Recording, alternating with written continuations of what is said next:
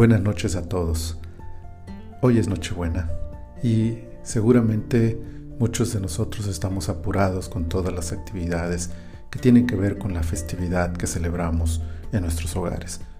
Pero en, medio de todo este mover, quiero invitarles a tener un momento devocional. Lucas capítulo 2 versículos 10 al 12 nos dicen, Pero el ángel les dijo, No temáis, porque aquí os doy nuevas de gran gozo que será para todo el pueblo, que os ha nacido hoy en la ciudad de David un Salvador que es Cristo el Señor. Esto os servirá de señal. Hallaréis al niño envuelto en pañales, acostado en un pesebre. Esta noche, mientras en cada hogar se celebra la Navidad de una o de muchas formas, cada una de ellas importante y valiosa, tomemos un instante antes de partir el pan o el pavo antes de empezar a disfrutar de, de las viandas y de abrir los regalos. El anuncio del ángel pudo causar temor en el corazón de los hombres, pero en realidad era motivo de alegría. Era motivo de gozo y de celebración. Por eso este tiempo, sentados a la mesa, debe ser una noche de alegrías, risas y felicidad. Los pastores fueron los primeros, pero no los únicos ni los últimos en escuchar la noticia. Las nuevas eran para todo el pueblo, dice el ángel. Y así fue. Hoy en casi todo el mundo se celebra con algarabía la Navidad. Sin importar estrato social, niveles económicos o cualquier otra diferencia que podamos tener, hoy toda la humanidad puede disfrutar de un tiempo de armonía, gozo y paz, de luces, música, regalos, todo para mostrar nuestro gozo ante el anuncio más impactante de la historia, el nacimiento del Hijo de Dios. Tres características lo distinguen según este ángel mensajero.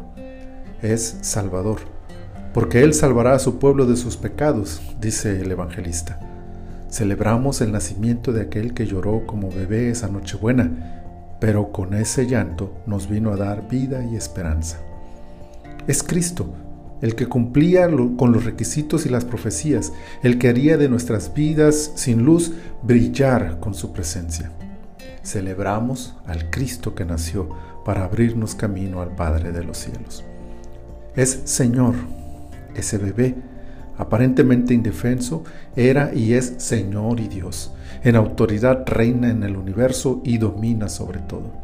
Celebramos que su presencia entre nosotros trajo cercanía con el Dios de la gloria, pues tendió el puente para que podamos acercarnos a Él.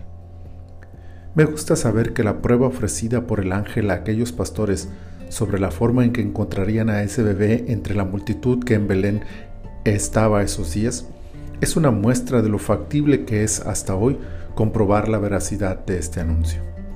Los invito a hacer lo que los pastores hemos escuchado, leído y narrado la historia de la Navidad. Corramos en nuestro espíritu presurosos a buscar a Jesús. Tengamos nuestro propio encuentro con Él, comprobando en nuestra experiencia personal la salvación que Él ofrece y su señorío. Y rindámosle adoración esta Nochebuena y cada día de nuestras vidas. Feliz Navidad a todos.